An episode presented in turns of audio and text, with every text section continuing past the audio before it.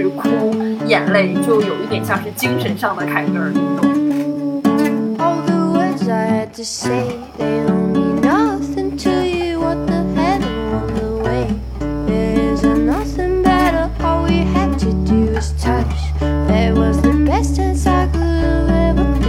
呃，永远不要对你的任何情绪感到抱歉。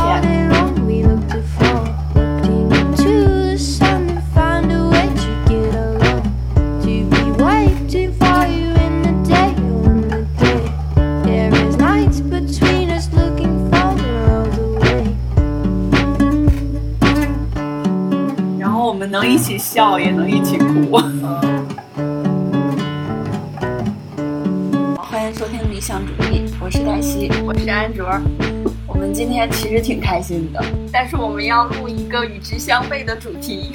对我们想聊一下泪点这个话题。嗯，因为上一期其实到最后的时候，我觉得哈，上一期节目的最后二十分钟嗯是整期节目的一个高能。嗯，虽然我们聊的是面试，但是最后讲到哭那块儿，我每次听都会觉得很好笑。嗯，我自己也给自己听笑了，尤尤其是我朋友说，我也我也要在星海整一栋那样的楼 那一块儿，我每次听都感觉很好笑，但是在好笑的另一面，我也会感到一丝心酸，我也会有一点想哭，因为我们现在就不会说那样的话了。对，觉得那种就太遥远了。嗯嗯，然后我是每次听到安卓说我想自己消化 那块儿，我觉得就是一种内心的咆哮。呐喊，啊、然后从那期其实也能大大家也能大概感受到哈，我俩就是对待哭这件事情，其实本身是非常不一样的一种态度。嗯。就是我是一个泪点挺低的人，嗯。经常就是那种陪哭选手嘛，嗯嗯。各种场景都能让我哭。嗯然后安卓就其实说过好几次，就是哭的场景会让他有点尴尬。对，我不知所措，尤其是别人在哭的时候，就是就是因为有人已经不理性了，哭就是一种不理性的情感宣泄嘛。嗯，我就觉得那这个时候要有人保持理性，或者或者说就是一旦有人不理性了，我就会反而就是捡起我的理性，就反而哭不出来了。嗯，但最近怎么老哭呢？对，所以就是惊讶于这一点嘛，就很想录一期节目来聊聊这个事儿。为什么，嗯、快步入三十岁这样一个阶段里，就我觉得我自己的泪点变得很低。嗯，然后就是其实这个岁数大了泪点低这句话呢，我印象很深刻，是从我之前一个同事嘴里说出来的。嗯那同事是个老大哥哈，做了二十多年的软件开发，嗯然后整个人看起来也是很粗糙那种，嗯就是看起来很很纯粹的那种人。嗯然后还有有点胡子拉碴的那种，就硬汉的那种形象。然后有一次是有一个公司什么活动来着，呃，好像放视频之类的一些回顾啊什么，他就哭了，好像是。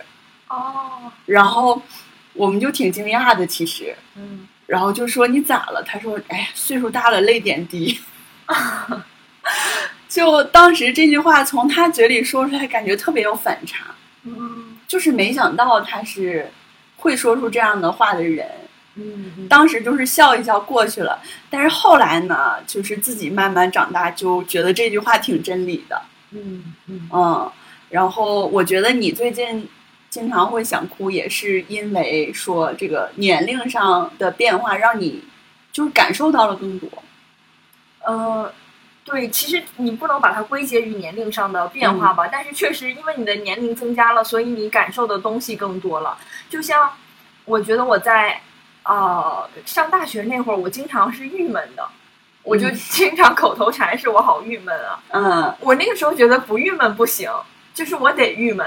嗯，但那个时候的郁闷不是想哭，就是一种想哭。对，想哭那样的郁闷，就一种觉得世界不能理解我。嗯，就是我这个状态就是这样，我要保持我这个状态。对对，一种、就是一种发炎、一种肿胀的状态。然后我觉得最近是在进入一种这种肿胀在消退，就是这个炎症在变好，哦，然后就会感觉。就是那那层浮肿下去之后，你看到了很多你之前看不到的东西。哇，这个形容，因为我觉得我以前会有一点，也会有一点那样的想法，就是只要你努力，你就能做好。嗯，你做不好是因为你不努力。就像以前我教我妈妈怎么用那个手机啊，还有想要教她用电脑，然后我就会很烦躁吧，就说你怎么弄弄不好呢？你这个就是是因为你不想学习，是因为你不想接触这个新的东西。嗯那个时候我就是无法理解，当你达到了一定的年纪，你接受新的东西是会变慢的，你的嗯记忆也是会减退的。嗯就我我觉得你只要有心，这个事情就一定能搞定。你现在没有搞定，是因为你没有心，你付出的努力不够。有志者事竟成。对 对，年小的时候，我觉得我这样的想法多一些，然后现在我发现并不是这样的，但可能也是自己亲身经历，或者说就看到了很多很无奈的事情。嗯就是社会上有很多很无奈的事情，身边也有很多很无奈的事情。所有的事情并不是像你想的，你想这样这样做，你朝着这个方向努力，它就一定能朝着那个方向去。嗯，所以就是这种哭，有的时候是一种更心酸的，对，无奈的，嗯，一种无可奈何的苦。因为之前的这种想法其实是向上的嘛，就是有一点朝着强者的方向，就是你我要这么做，我要努力。嗯嗯。但是现在的这种其实是一种向下的共情，就是你也知道，有很多是没有办法就按照你原定的向上的方向去去做的。嗯，一些弱小的部分，一些脆弱的部分，更能被你感知到了。嗯嗯嗯，嗯我觉得我的变化是，就是以前那种哭，我是更释放的哭。怎么讲？百分之百的把我的心里哭出来那种，我可以是这样的。哦嗯，就比如说我最爱哭的几种场景啊，第一种就是看电视剧，嗯，看一些剧什么的。就我记得大学的时候哭的最惨的一次，是我在宿舍里一个人看那个韩剧《假如爱有天意》，嗯，那个电影，你看过那个吗？我没看过。就是那个是一个还挺经典的，就是韩国那种特别催泪的一个电影，啊、就是孙艺珍演的，嗯嗯，然后讲了一个怎么讲，她跟那个男主身世上的不匹配，所以就是一直在努力的想跟彼此在一起，但是没有办法，嗯，嗯，结果呢，后来呢，她的女儿跟那个男主的儿子在一起了。就后来遇见了，然后互相分享他们自己爸妈的故事，然后忽然发现了，哦，原来就是你的爸爸就是我妈妈说的那个男生，哦，嗯，就特别感人当时。然后在这个基础上，因为我当时实际上是跟我的初恋男友，呃，第一次分手吧，算是，但是后来也有在一起，就当时是感感受到了一种就是特别特别心疼的感觉，就是心真的是有点疼的那一种。嗯，然后就看了这个电影，就有一种情绪的释放，就一个人在宿舍哭的特别惨，然后以至于我隔壁宿舍的同学都听见了，嗯。来找我敲门说你没事儿吧？嗯嗯，就我觉得那种就这种是一种，就是我借助一种外力的，就是像电影啊这种，让我来释放我自己的情绪嘛，嗯嗯。我觉得还挺痛快的。嗯嗯，这个我也能也也有体会，嗯，但是这个我会觉得是要在自己一个人的时候。对。对你当时是在一个人在宿舍里，对，一个人在宿舍里，哦然后是是惊惊动了 对隔壁宿舍的人。室友们都不在，嗯，然后后来还有一次就是也挺搞笑的，我们我们上大学那时候就是《山楂树之恋》刚刚刚上映来着，周冬雨，然后我们四个女生吧，跟我们班的班长一个男生，我们一起去电影院看的。嗯然后我们就有说有笑，挺开心的。但是那个情节里不是也有一些很悲惨的部分吗？嗯结果就是那班长就他特别皮的那种人，就跟我们边看边边唠嗑那种。结果他就看一看，然后看了会儿屏幕，再转过来，因为到那特别催泪的环节，他一看我们四个女生齐刷刷的都在那抹眼泪，他就惊呆了，啊 就是妈呀，这咋了？就刚才不好好的吗？嗯就挺搞笑的。然后那天有点入戏特别深，回学校的这个出租车上，我还一直就挺不想说话的。嗯嗯，这种就是有点代入了吧？对，所以就这种在嗯和别人一起的时候哭就挺尴尬的，后续就不太好收场。就会有一点被打扰到的感觉。嗯 我挺想哭的，但是他在看我，还在笑我，我还咋哭啊？嗯，嗯，所以一个人哭还是挺痛快的。对，而且我一个人哭的时候会哭着哭着去照镜子，你会吗？我我干过这个事儿，嗯应该，嗯，就是想看看自己现在长啥样，是吧？呃，一来是想看看长啥样，二来嗯对想看看好不好看。想 看看如此可怜的我现在是什么样子，那对，一种感觉。然后再一个就是看着自己哭，感觉更想哭了。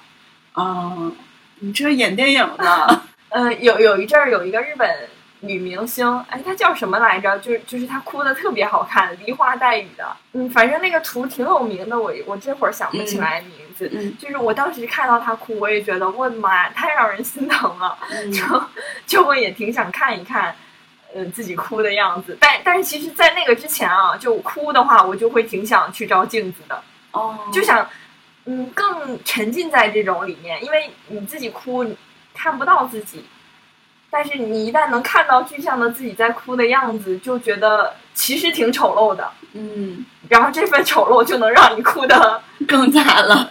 嗯，对，更大声，嗯。觉得好惨呐、嗯，好惨一女的，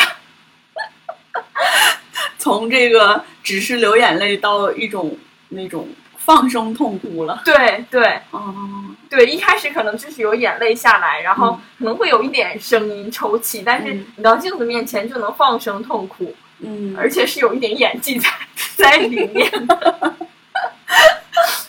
这个事儿真的，你就是细品的话，真的都都不是特别纯粹的。对，挺中二的，就像以前那个韩国的女明星蔡妍，嗯就在那个 Side Word 时期，就会拍一张自己哭的自拍，然后配文什么“我也是偶尔会哭的人”这种，就很挺杀马特的。就是大家都是演员的感觉，在哭的时候都不忘这个加一些戏份在里边。对，其实你哭放，当你放声大哭的时候，其实就是有一点你自己给自己加戏的成分在吧？对，哎，尤其我喝完酒之后也爱这种哭，哦，这 就是那种青春偶像剧了，啊，对吧？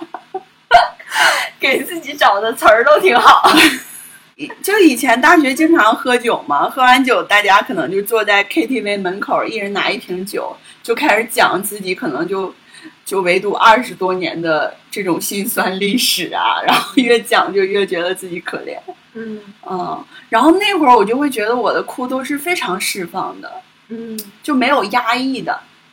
哦，嗯。那现在呢？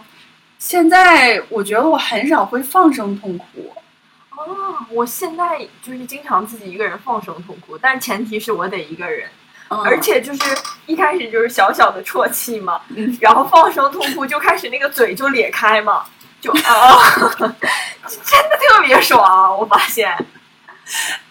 就是想一想还挺搞笑的，对，所以这个事儿真的就只能是你自己一个人的时候这样，嗯。要不然就第二天都很难面对。看见你哭的那个人，嗯，然后现在就是经常会觉得是一些比较打动你的小的细节，让你就会稍微哭一下，而且你会更容易去梳理这个情绪，就更想去梳理它。以前就觉得我要使我要使劲儿哭，哦，我就就是哭对你看哭有控制了，是吧？对，其实这一点挺好的耶，因为我之前看一个日本节目，然后那里面呢有一个女嘉宾，她就是特别爱哭，嗯，就她是日本那种综艺界里有名的哭包，然后就有专家看了他这个现象就，就提醒他，其实这可能是一种心理上的，呃，就也没有达到问题吧，但有可能会造成一定的困扰，嗯。因为你就不加控制的，你只要遇到你想哭的事情就哭的话，就是你你到后面可能就是没有办法控制这件事情了。哦，嗯，就有我我觉得这个事情就让我想到一个凯格尔运动，嗯就就是当嗯女生怀怀孕生完宝宝之后，她的盆底肌会比较弱嘛，嗯所以她可能就会漏尿啊或者尿频之类的，嗯然后这个时候就会做一些就是修复盆底肌的运动，嗯然后其中可能大家比较有名的。都知道的就是这个凯格尔运动。那我觉得像控制哭眼泪，就有一点像是精神上的凯格尔运动。嗯就是你不停的去梳理你的这个情绪，呃，然后搞明白它是怎么回事儿。嗯，它出来的那个窗口就不是只有哭这一个通道了。嗯，就是以前哭感觉是那种脑子比较空，嗯嗯，就只有我的情绪在，我的情绪是很饱满的，我只想哭这一件事儿，嗯但是可能就反就去想啊，我为什么因为这个事情会特别的难受，这种会比较少一些。但是现在就是在哭之前，就是这种心酸啊，或者是这种难过的点就已经首先渗透到你的身体里，然后你的眼泪是慢慢的从眼角就 有一点流出来的那种感觉。嗯，不再是放声大哭了。对，哦，我反而觉得就是就是因为之前一直在想这些事儿，为什么让我想哭，嗯，所以就会想放声大哭来放空一下。嗯啊、嗯就哭到那种有时候脸都发麻了，那种就哭麻了，就不会想那些了。对，嗯嗯。然后还有就是另外一种我特别爱哭的场景，就是送别的场景，我觉得我现在送别的话会想哭哎，但以前我真的就觉得尴尬。对对，就是或者说我不想在那个时刻就表现出来我那个情绪。嗯嗯就像以前同事离职什么的，都会办一个小的 party 什么。呃，然后就比如说我之前的领导，他他去了国外嘛，嗯，然后那天他其实这个事情，其实在大概两三个月之前就知道了，嗯嗯，然后心理上也有准备，但是呢，呃，就直到那个时间点到来的那一天，我就一定会哭一下。嗯嗯 嗯，就是他从办公室里走，路过我那个座位，然后往外走的那个那一会儿，我就我就已经不能说话了，我都没有跟他说拜拜。哎，我觉得从另外一种功利的角度来讲，这个挺好的耶，因为你想一下，我离职，然后竟然有一位同事为我离开而哭，嗯，这是怎样的情谊啊？就就我会一直记得你，我觉得，嗯，反正我是哭的最惨的那个，嗯因为我就是我跟他之间，当时就是面试的时候就觉得还挺合的吧，然后就从大连来了北京，我也挺感激他能接纳我，因为我当时找工作也特别难嘛，上一期讲了，然后来了之后，就后来他走当天我还发了个朋友圈儿，然后那朋友圈上就写着说，呃，说我写的是英语哈，然后当时就说什么特别抱歉你走的时候我不能说 goodbye 这种话，因为我已经没有办法说话了。然后我说我我依然记得，就是我刚入职的时候，你每一天都在跟我确认你的第一天是怎么样的，你的第二天是怎么样，第三天是怎么样的。哦，那他真的是一个很好的领导，就是特别的好，就是让你逐渐适应嘛。嗯我就想到了那一些，然后我就觉得我好伤心的，呃，然后他他就是那种，我觉得他就说啊，我我不想面对这种分别的场景，所以我很快的从那个办公室里走了出来。就那会儿有点控制不住我自己，我觉得还挺不好的，让人看来，因为毕竟是工作的环境嘛。然后你这样哭，会不会让人觉得你你跟你老板关系是不是好啊，太好了之类的哈？嗯但我在那儿我就已经控制不住了，然后我就希望不要任何人有任何人来跟我说话，嗯因为我没有办法在那个时候再说话。然后如果有人再来安慰我，我也会就是有点控制不住我自己嘛，所以我就一个人就消化了一下。嗯嗯，但是像这种就是比比如说关系很好的哭，我觉得我还挺能理解。但是有另外一种场景，就是我跟这同事其实不咋熟，你也会哭，就是 挺莫名其妙的，因为就可能别的部门的同事，然后他们部门的一些呃组员啊，就会给给这个同事准备一些 PPT 呀、一些以前的视频的记录啊。嗯然后我只是参与到这个送别会中，我就看着那些场景，我就觉得好感动啊！哦，我就觉得，你说他们得多伤心啊！这一点上我会和你完全相反，就是在一个和我关系真的不大的一种很感动的场合里，我不仅哭不出来，我甚至会有一点儿，就是莫名其妙的会突然有一下想笑，就是你因为你仔细想了一下这个事儿，就是挺好笑的，就 我现在想想挺好笑的，就是他们说这个要走的是谁呀？我说就那个财务组的一个人，我也有点不知道，然后 但是我就很想哭。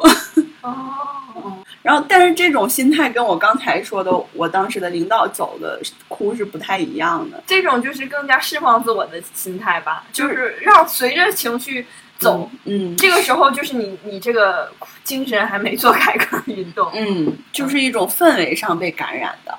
嗯，嗯，跟他类似的就是我在别人的婚礼上也一定会哭。就是我也能 get 人们为什么哭，就是想一想自己婚礼的话能哭，嗯。但是但是在别人的婚礼上，就是除非是有一个情环节特别感动，嗯。我我会觉得能哭，但如果要是单纯的就喊爸爸妈妈嗯，就哭了，我我会觉得咋就哭了，太突然了，嗯。啊，其实现在想一想，有的时候是不是脑子里有一种使命感？嗯，就，就是但是你是这种使命感给到你，你就会很想哭。我是这种使命感给到我，我就会完全哭不出来，就是因为这个场景大家都觉得应该是挺温馨的、挺感动的一个场景，然后就会有人开始哭。对，我就觉得像这种特定的一些场景，就好像我自己，我到那个场景里我就得哭，哦，是给了一种这种自己一个任务的感觉。对我一想到这个是任务，我就哭不出来了，得得是。就是我自发的想哭，所以就不太容易被氛围感染。所以我就很容易被人洗脑嘛。所以你就是很适合当这个氛围组啊，这种，嗯，就对，就是我带领大家一起哭。嗯 对，然后就比如说我们现在聊的时候，会去想我是不是因为带到带入到那个特定的场景，我觉得我应该哭，我才哭的。嗯但我自己在那个场景里的时候，我就觉得我是因为感动才哭的，哦，我不会想说，哦，我那肯定的，肯定的，嗯那一会儿是就是忠实于自己的情感，而且他可能也不受控制嘛。对，这两种表现方式都是忠实于自己的情感，一种就是因为我感受到了这种氛围，我就哭不出来了；一种就是我感受到了这种氛围，我反而就能随着这个氛围哭出来。嗯嗯，就感知力比较强。嗯，太愿意共情了吧，就是。嗯嗯然后另外就是，我觉得这几年我就是跟家人相关的，我就会特别容易哭。嗯，是的，是的，嗯嗯，对，尤其是特别明显，是我来北京之后，我基本上每年春节回家，嗯然后春节在家待的时间比较长嘛，嗯，然后加上就是感觉那种氛围比较浓烈，因为春节的时候大家都在，然后每次春节的时候我从家走，嗯，就一定会哭，嗯，这个我确实最近深有体会，因为我一想到和家人就是没有度过很多时间，没有特别多共同的回忆，我就会很想哭。嗯因为真的是到了一定的岁数，你能感受到这个时间是有限的。嗯，对，我记得你前段时间不是看了一个电影吗？嗯，是一个韩国的什么电影？啊，那个是叫《默人女士拜托了》，嗯嗯讲的是一个老太太，她呢就就是自己呃在一个就是相对偏一点的地方住，然后儿子呢就在首尔，就是有自己的家庭。然后呢，她一开始住的也挺好的，但是呢，有一天她就突然从楼梯上摔下来了。嗯，从这个时候开始起就有了矛盾。首先，他的儿子就又想照顾他，但是呢，又就是又没有办法天天下来嘛，没有办法天天从首尔到他妈妈家里。然后他自己呢也不想麻烦这个儿子，他就也觉得儿子的关心是一种负担。嗯嗯，所以他去复诊的时候呢，就被一个就有一点像是传销的人就盯上了，然后就说：“哎呀，要不我我陪您去复诊吧。嗯然后陪他复诊完呢，就带他去一个什么老年娱乐中心，就让他听那种传销的课，哦然后买那种电子的褥子。就电褥子呢，在市场上卖可能也就二十万韩币，但他是一百万卖给这个老太太的。嗯然后这个儿子来看了，就说：“妈妈，你怎么这么糊涂呢？这个我要去退掉。”嗯然后他就后面真的也退掉了。嗯然后那个传销的女的就说：“就是你看你这个做儿子的，你也不在，当初你妈去复诊都是我陪她去的，而且老太太也喜欢这个电褥子，就是那个老太太也不想退掉，她觉得一方面欠了人情，然后她她就是想觉得这个东西挺好的，他想相信这件事情。嗯我当时看到那一块儿，当然这个电影里让我哭的点太多了，我就想到了我自己姥姥。因为我姥姥就是也在自己一个人，然后他也有类似的经历，就是在那种老人活动中心被骗钱嗯啊、你给那个中心一万块钱，然后呢就给你鸡蛋啊，给你大米，还说什么到时候会有一个什么样的收益分成这样的。嗯我当时那个时候的我。还觉得就怎么能这么糊涂啊？就是老人家真是太糊涂了，就这种事情怎么能发生呢？就嗯特别想跟他好好说明这些诈骗的套路啊，你要怎么样去预防啊？你嗯你怎么建立你的心理防线啊？但看完这个，我我当时就理解了为什么他们会被这种事情骗到。嗯他会被骗，其实是因为你做的不够，是因为你做孙女儿的、做做女儿的做的不够，所以他想要这种关心，而且他就是能在这里里面获得这种关心。可能就是本能选择的选择去相信他，因为对，只就是这样。就是你选择这种伤心，能给到你心理上的安慰。这个事儿发生了也就发生了，就你没有必要就是再去过过多的去追责这件事情，嗯就要不然让人挺痛心的嘛。嗯因为那个儿子呢，就把这个电褥子退回去，然后拿回来这一百万，当时是被他的保姆去收，就是去拿了这一百万。然后这个保姆呢，就就是他那个摔了之后，就雇了一个保姆，因为行动不方便嘛。嗯然后这个保姆呢，他自己也有妈妈住在医院，然后他也在凑那个医药费，嗯他就把这个一百万呢拿去先垫那个住院的钱了。嗯嗯，但是这个保姆她也不是一个坏人，就是她也是有她自己的苦衷的嘛。嗯她就从这个老奶奶家里，就是会拿一点吃的喝的呀，然后拿去医院给自己妈妈。这个老人一开始就是就是一直说这保姆偷我东西，嗯嗯，但是最后呢，是他就是这个保姆他妈妈去世了，然后他来找这个老奶奶，就是还这一百万。嗯的时候，发现老奶奶就是她又躺在地上，就是动弹不了，然后又又是他去给她送的医院，嗯然后之后他俩就是生活在了一起。这个时候感觉好像陌生人比亲人还要嗯是一种依靠。就是大家都在自己的心酸里，就是挣扎着生活的感觉。对，还有一种感觉就是说，在生活里，就是说在我们日常的生活里哈，不说那种特别绝对的情况，嗯是没有真正的坏人的，就是没有谁是坏到骨子里。就是大家都是想要在自己的处境里生活下去，就是意识到这一点，我我就觉得特别的难受。嗯。就是你没有办法去完全的怪罪他，因为他也有他的情况。嗯，之前我可能就有一点没有办法理解这些。对你说这个，忽然让我想到，就是《请回答一九八八》里边，嗯。好像是那个金社长吧，嗯。呃，他他有一个朋友是是之前骗了他，好像是。嗯。哦，不对，是他在呃哦，他当时就是在呃生活特别艰难的时候，就是跟那豹子女士俩人还没有钱的时候，然后那个有一个朋友帮助过他，嗯然后当时好像说是狗患呃发烧，然后要治病来着，然后那个朋友帮助过他，借了他钱，就觉得，然后那个豹子女士呃就觉得这个朋友真有义气啊，当时要不是他的话，那我们家可能现在就不知道会什么样的。然后后来他家的条件不就是变得很好嘛？嗯然后之后呢，就是金社长有一次就被骗了，嗯被骗了之后回家，然后豹子女士就一直骂他，然后他就躺在那儿不说话。是这个朋友骗的。，对，然后呃后来就是又提起来，呃那个豹子女士好像当时就提起来那个朋友，就说：“哎，那个你你能不能交一些正经的朋友？你看看那个时候那个谁谁谁多好啊哦什么的。”然后那个汽车长躺着，就眼神特别空洞的说：“他就是他，嗯，嗯，就是那个人。对，所以我是觉得人是会根据处境变的嘛，就是没有一个特别绝对的好人或者坏人。”嗯，然后我记得你说你，然后你看完这电影跟你妈妈说了吗？嗯嗯，我就是当时就想到我姥姥，我就给给我妈打电话说你要多给她打电话呀什么的，嗯就是放声痛哭。虽然我也没有给我姥姥打电话，因为嗯觉得就是也没有办法那时候。对，就其实很多这种特别浓烈的情绪是传达不出去的。对对，我觉得我跟他说是，就是她会觉得挺莫名其妙的吧。嗯嗯，我我觉得在那个情况下，我妈应该是能理解这个情绪的。嗯嗯然后妈妈说了一段话，我觉得也挺感人的。啊，她说啥来着？反正就是说啊，他当时说你能想到这些，就说明是你长大了呀。他说感觉你这两年长得太快了，嗯，一下知道的太多了。对就，妈妈希望你也不用这么这么快就成熟懂得这些，嗯。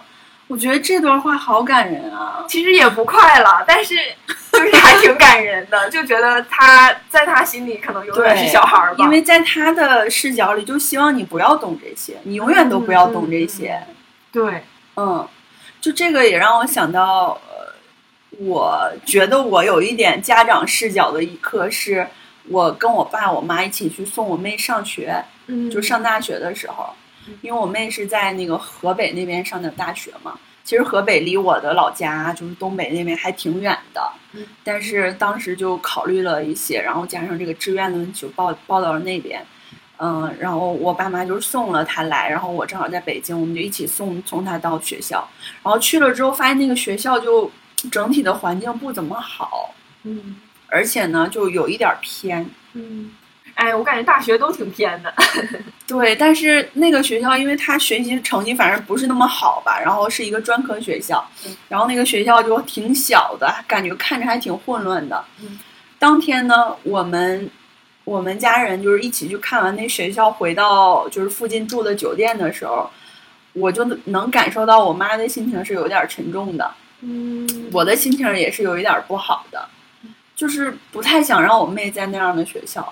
嗯然后，但是我爸呢，可开心了，就是因为他那个地方是有一点一个小的地方，但是有一点旅游的这种文化在，啊有一点古城的那个气质。然后我爸就说：“哎，这个地方好呀，那个没事儿来溜达溜达多好啊。”然后就说我妹：“哎，你来考在这儿上，在这儿上大学真好。”但是我跟我妈就笑不出来。嗯然后这个情绪，我觉得就从那一刻开始了。然后第二天呢，就是我们吃完早饭呢，就送我妹回到学校。那天还下了雨，嗯嗯然后呢，就是我们因为要赶地铁，呃，不是赶那个高铁，之后就直接打了一个出租，把她送到了学校。然后我们也没有下车，她就自己走了。嗯然后就是她她走了之后，就是把那个车门关上的时候，就我跟我妈就开始哭。嗯就是一瞬间就开始哭，就是我觉得我那一刻就是特别特别懂我妈的心情。嗯哎呦天，就是就是感觉，哎呀，就是他就是看着他还那么小，然后他其实，在上大学之前没有没有太离开过家里，嗯，然后第一次离开家。我就是挺伤心的，是觉得我我挺不放心。首先是觉得挺不放心我妹的，另一方面我就觉得，就我当时特别能感感受到我妈的伤心，嗯，就她那种伤心是比我更伤心的。嗯然后呢，就我俩一直从从她的学校门口就哭到了高铁站。嗯，对这种和别人共通的感受，确确实挺好哭的，尤其是和妈妈。嗯而且我感觉就是妈妈的好多点都让我想哭哎，嗯，就爸爸就不太会有这个。爸爸就是想说你别说了，对对，爸爸你别墨迹了。嗯，你就妈妈的话，好像就是那个音节确实都挺挺催泪的。对，这个就要说到我最近看了一个纪录片嘛，嗯叫《人生第二次》。嗯哇，这个纪录片简直是太催泪了。嗯然后第一期就让我哭的就已经有点儿就控制不住那种。第一期讲的就是一个被拐的儿童，嗯然后呃，他是被拐了十八年吧，然后找到的。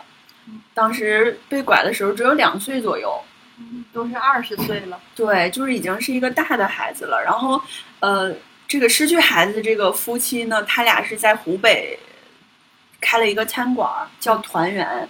哦，我不知道是后来改的，还是他俩他俩就是有这样一个愿望哈。然后，呃，就也是经过了这么多年，他们一直都没有敢换地方，就是怕小孩回来。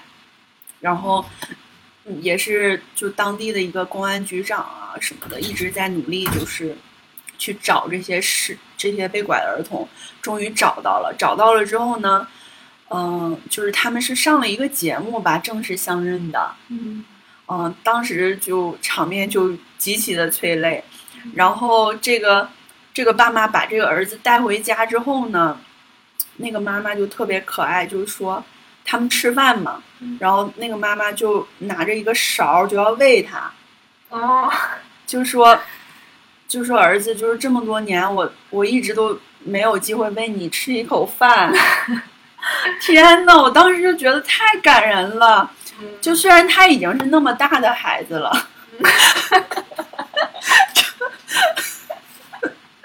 就是就是在同一个情景下，两个人都哭就会对失控。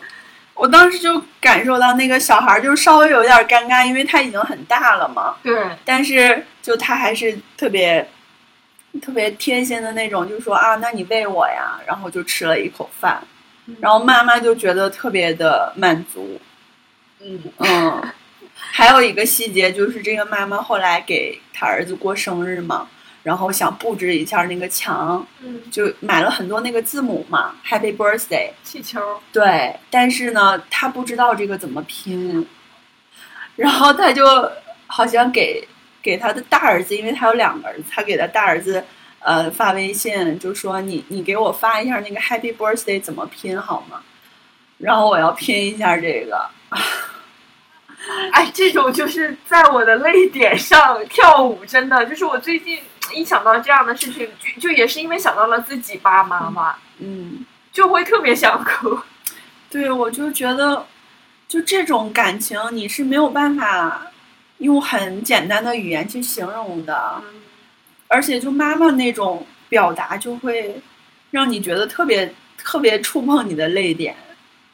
对他们想的一些事儿，因为这个我我也想到了有类似的情景吧，就是、嗯呃，就是韩语里其实不是有很多都是英文的发音音译的词语嘛，嗯然后好多我妈就听不懂，嗯嗯，她就会问我这是什么意思，这是什么意思，嗯嗯，我我就就会告诉她，然后告诉她这在英文里是什么意思，然后这其实是英文的发音啊什么的。嗯然后有一次我就说，就是你会不会百度？嗯，他说我也会。我说那你为什么不百度？他说这不是问你方便吗？嗯就就是他说反正你也会，嗯，就就想问你。就就可能也是在寻求跟你多交流的一种方式。对，反正这种就让你感觉那一下，嗯，就是有有自己的自责在，也有觉得对方的有一点可怜在。对，嗯，是，我我也有过这种场景，就是之前我应该是上初中还是高中的，高中左右就是住校了嘛，嗯。那会儿学校就有点封闭式管理，然后呢，我妈那会儿好像就一周只放周日下午一下午的假，然后我妈就给我打电话，就说你回来吃饭啊，嗯。嗯，什么我给你做了好吃的什么的，但是那会儿就挺想出去玩的嘛，挺想跟同学一起玩儿，然后就没回家。但是他一直给我打电话，就老催我说说你怎么你就回来吧，还有一点半强迫，我就还挺不开心的。我觉得我想出去跟同学玩，你为什么一定要让我回来呀？然后我回家之后，就还有点赌气的那种，嗯就不给他好脸色。然后我妈就说：“你看你，我这不是想你了吗？”我当时就觉得，我觉得我我就是挺过分的。嗯嗯，嗯对，这一点也是我就是 现在回想自己好多的，甚至现在在发生的好多的言行，简直是暴言暴语，就是太过分了。嗯，就自己怎么说出来了那种话，尤其是像青春期，我不知道大家是怎么样的。就有一些人他没有什么所谓的青春期，他就是很平和的就度过了；有的人就叛逆的特别严重。嗯我是那种属于叛逆的比较严重的，嗯嗯，就自我意识也很强。然后我有些时候就会想起来那会儿说的话呀什么的，就觉得哇，怎么能那么过分呢？是个人吗？对你就是从他的视角里又想了一下那个场景，你会嗯觉得你自己怎么可以那样呢？对，那会儿就是太自我了，就看不到别人的视角。嗯但是现在你就能退一步，就是从他的视角，或者说甚至是从一个旁观者的视角，对，就是过分。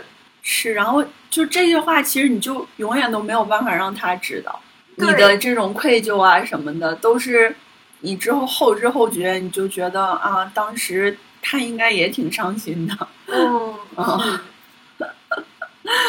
哎呀，对，所以就是还是一讲到家人这一块儿，感觉有点控制不住自己。嗯，就是去年我不是那会儿第一次带男朋友回家，然后从家里走，我男朋友哭了嘛。哦哦，那个 我挺当搞笑。也有一丝丝不能理解来着，嗯怎么就哭了呢？不挺好的事儿吗？因为其实每一次我从家走是我哭嘛，但是唯独那次我没哭。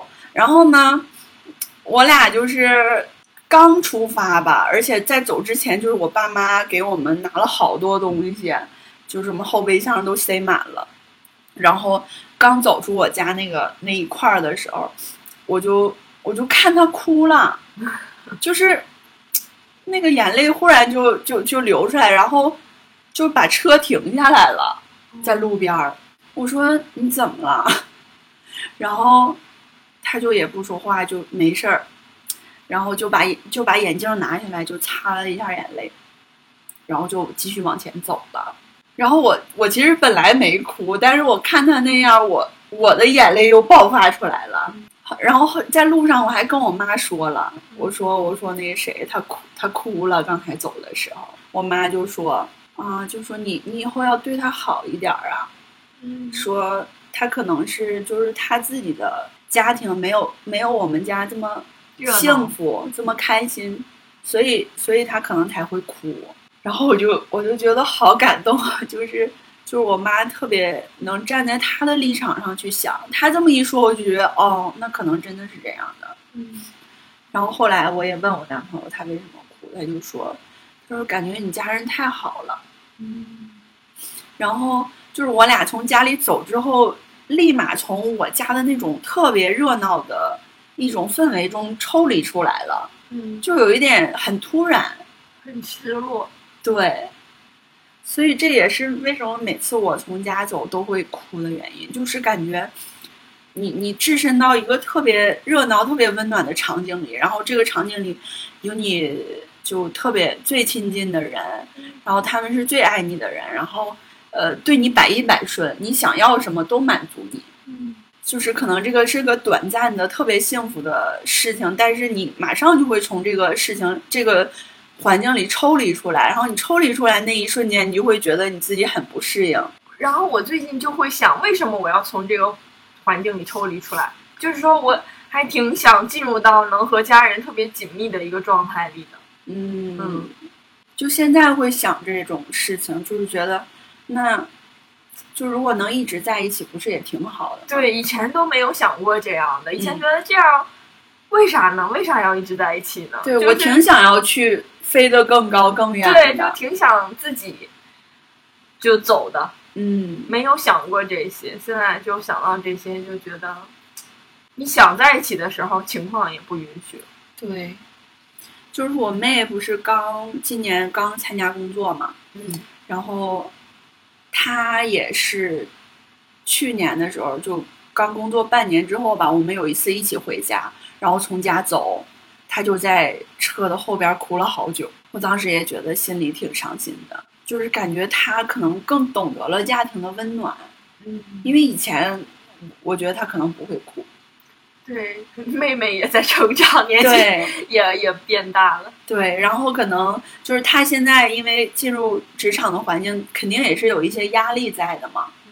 所以他想到了这些，就是一个对比，就也会觉得我挺想继续待在家里的，我挺想在这个象牙塔里，但是我得面对我现在我自己的生活，就这种感觉会让你觉得挺无奈的。哎，然后我最近还有一个神奇的点啊，但这个是也是看那个效力的那个首尔 check in 有感的，就是嗯看一个人眼睛，就你们两个一直对视，就会很想哭。啊，除非对方的眼睛真的是就是透亮到，就是没有任何悲伤，嗯嗯，不然我觉得我看每个人的眼睛，我好像都挺想哭的。就我我长时间的看这个人的眼睛，我就会很想哭。嗯，对，那个最后一期是不是哎，那个是最后一期吗？反正就是他去画那个，展那个？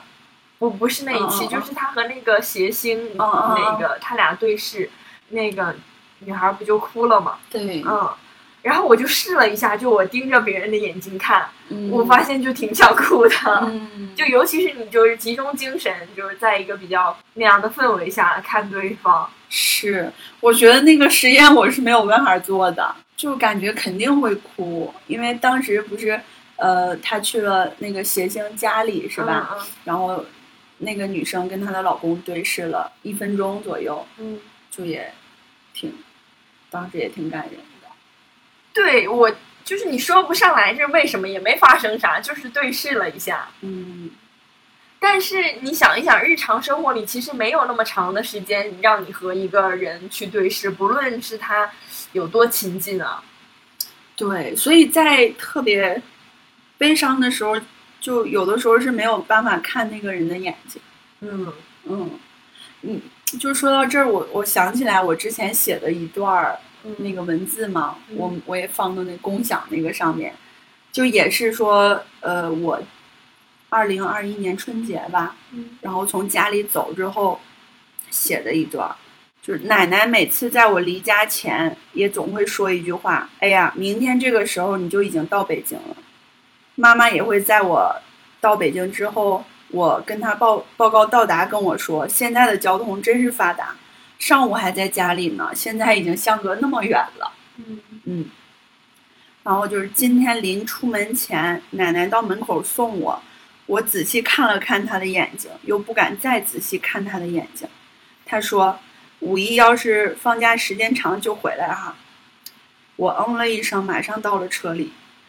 我实在没有办法回头看第二眼了。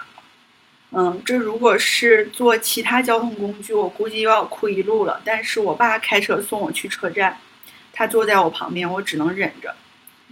我看着窗外一闪而过的树，心里还倒映着奶奶刚才有点红的眼睛。就是每感觉这种场景经常会发生，从就是我去上大学呀什么的，但是每一次就就有这种场景的时候，就会很想哭，就感觉他们是固定在那里的，他们是没有变化的，然后变化的只有你。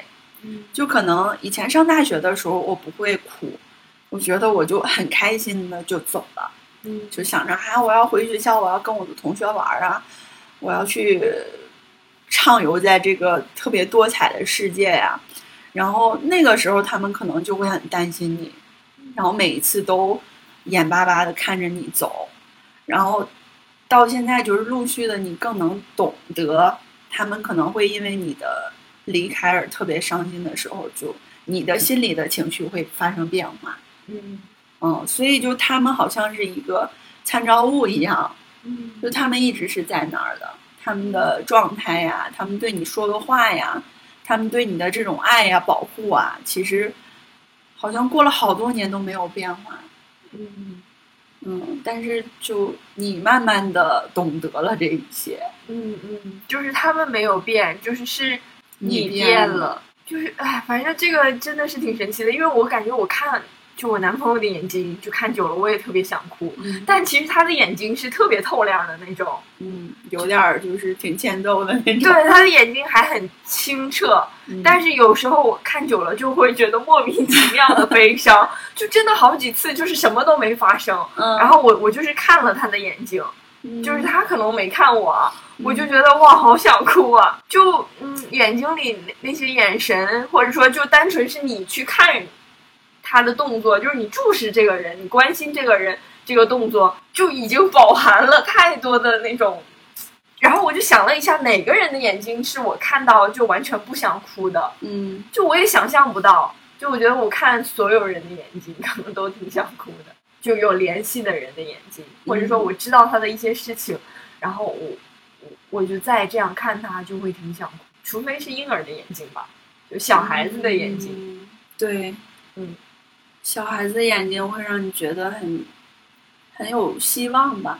嗯，很很干净，嗯很纯粹。就就大人的眼睛，它再怎么透亮，都多少有一点儿浑浊，嗯，然后或者说有时候会显现出一种疲惫。对，对，然后你看到那个状态，就觉得你很心疼他作为一个大人。因为我之前就一直在跟那个对象说，我觉得你眼睛特别好看啊！你看你的眼睛，呃，你也不戴眼镜，现在这么多人都戴眼镜，就是你要好好保护它呀，啥的。我就就是我，我就觉得他的眼睛特别明亮。然后有一天我就那样看他，我我就在他的眼睛里感受到了一点疲惫。嗯嗯，哎，我就觉得就是，嗯，大人的眼睛再怎么透亮，它它就不不是像一颗 玻璃珠子那样的，它就是会包含挺多东西的，可能不同的状态下有不一样的东西。嗯看到眼睛会哭吧，因为我觉得小的时候的我看到那个综艺那个场景，会觉得挺莫名其妙的，就突对视着怎么怎么突然就哭了呢？嗯或者说这在干什么呢？好矫情啊！但现在就就是不一样了。哎呀，我我真的就是也也会想说，假设有一天我们成为父母的话啊，嗯，感觉会更爱哭吧，但是成为父母，我觉得也会变得更能控制。更坚强，是，又就是更坚强，也更柔软。对，因为有些时候，一旦你哭了，你的小孩看到你哭，嗯。就是你会害怕这个会对他造成影响吧？嗯，因为我想了一下，好像没怎么见过妈妈哭，哎，对他们可能就是在克制，对，但心里的感受应该也是很复杂的。就我想到之前有一次看微博嘛，嗯那个秦昊跟嗯伊能静不是有个女儿嘛，嗯然后那个女儿现在应该上上幼儿园那种，嗯秦昊就在讲述这个事情的时候就猛男落泪了，你知道吗？就他说他女儿在幼儿园里玩儿，然后呢，他送她走的时候，他就在外边看着嘛，就看着另外一个小孩就推他女儿，米他女儿叫米粒嘛，然后那个小孩推他的时候，那个他女儿还在笑，就特别天真的那一种，就感觉感受不到任何伤害的一种状态。但是他作为父亲，就是离远看他就很心疼，他就觉得，因为他知道他女儿是那种特别善良、特别单纯的，然后他又没有办法保护他，完全不受外界的一种影响。你这又让我想到了那个，我不是有有俩特别喜欢的小孩儿，是准准和看看，就在嗯 B 站和小红书应该都有号，嗯也都挺火的。世家的好孩子，对，准准他就特别爱哭嘛，嗯然后他表达情绪也比较丰富吧，他经嗯常会说爱妈妈呀，然后想到妈妈要老去，他就会哭。嗯。然后他也会经常因为害怕而哭，嗯。他就经常就我害怕。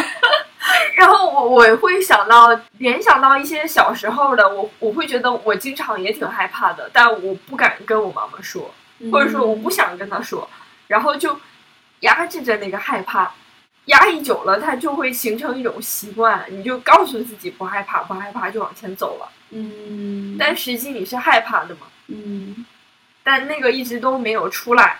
嗯，嗯，所以现在可能就也不太会表达这种。因为你没有表达过你害怕，所以当时就也没有人安慰你，所以就是你你就可能就是只是克制住了，但是你不知道怎么去面对。嗯嗯，所以我觉得小孩子的时候，尤其是这种，就是他天性就是比较敏感，他能感知到很多情绪，能感受到很多事情带给他的刺激的情况下去表达出来是挺好的。对，哎，那个准准简直就是小天使一般。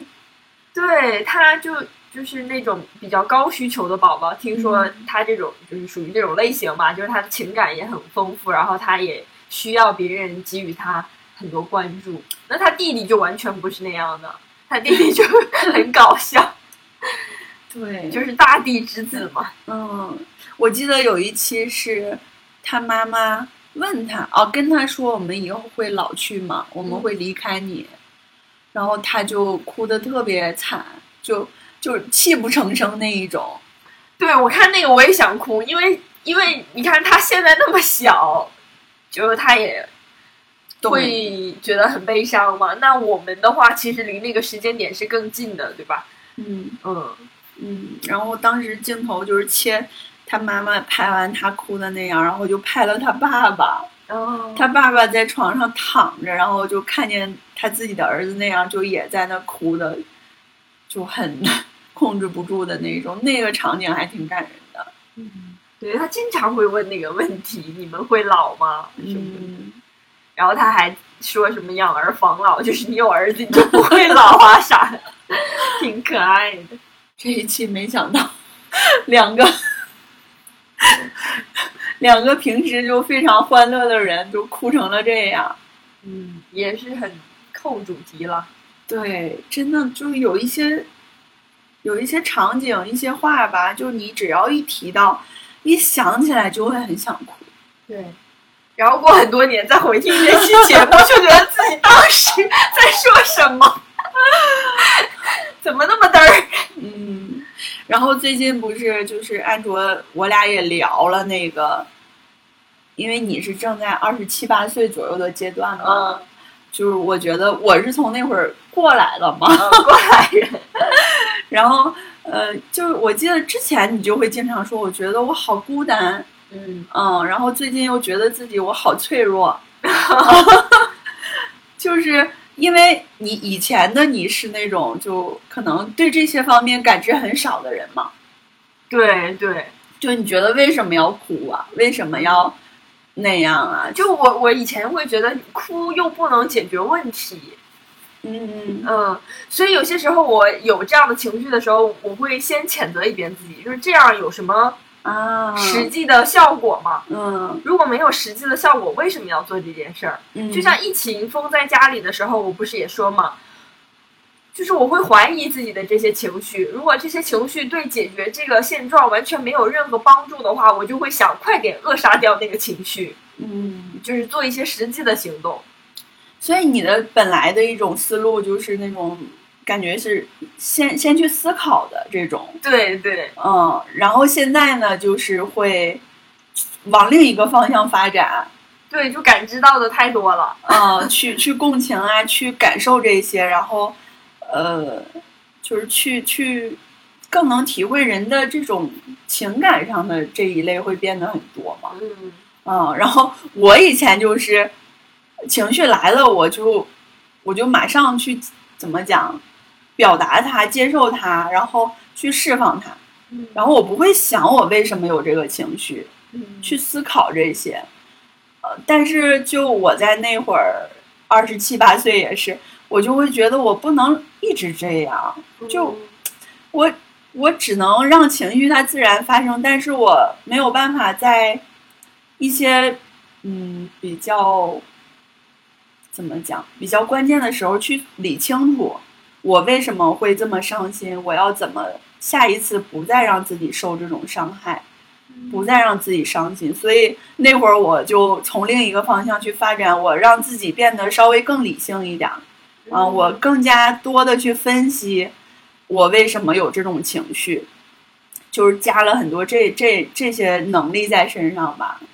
我觉得确实可能这个节点就是人会变得更丰富的一个节点吧。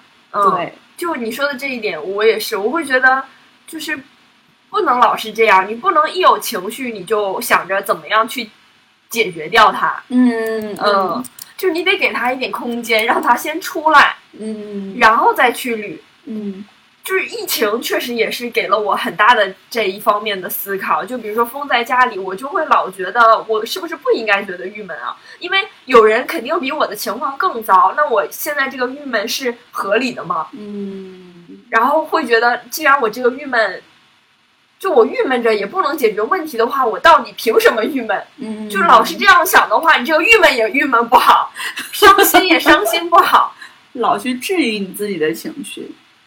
就是老老师会想这个，就是想要解决那个状况吧，比起情绪。嗯嗯，所以就是我俩是一种非常相反的思路嘛。嗯嗯嗯，然后我记得我那会儿就发展了很多去抵御这种情绪、去思考这种情绪的一种能力。然后我记得那会儿我还二十八岁左右，我过生日的时候发了个朋友圈嘛，就说我自己更更加感性，也更加理性，就变得更加完整。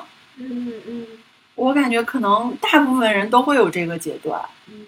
嗯，就是你你本身是什么样的一类人，然后呢，你被放到这个大的环境中，你就感知到了很多别人可能或者你你没有的部分，然后你就会自然而然的就去去发展这一部分，然后你整个人可能就会变得更加全面、更加丰富一些。嗯嗯是是，那每个人节点不一样，但大概会发生在这个时候吧。对，因为这个时候，嗯、你从校园里出来，也有了一些就是真正的社会上的经历，嗯嗯，然后，嗯，反正就就是这样一个比较 恰当的节点吧，就好像这些是自然而然发生的。嗯，所以我觉得这个就是你你最近的 泪点变低，也也算是一种好事儿吧。嗯嗯，是，就你发展了你的这这方面的感知能力。然后我记得我之前听过一句话，就是说，呃，永远不要对你的任何情绪感到抱歉。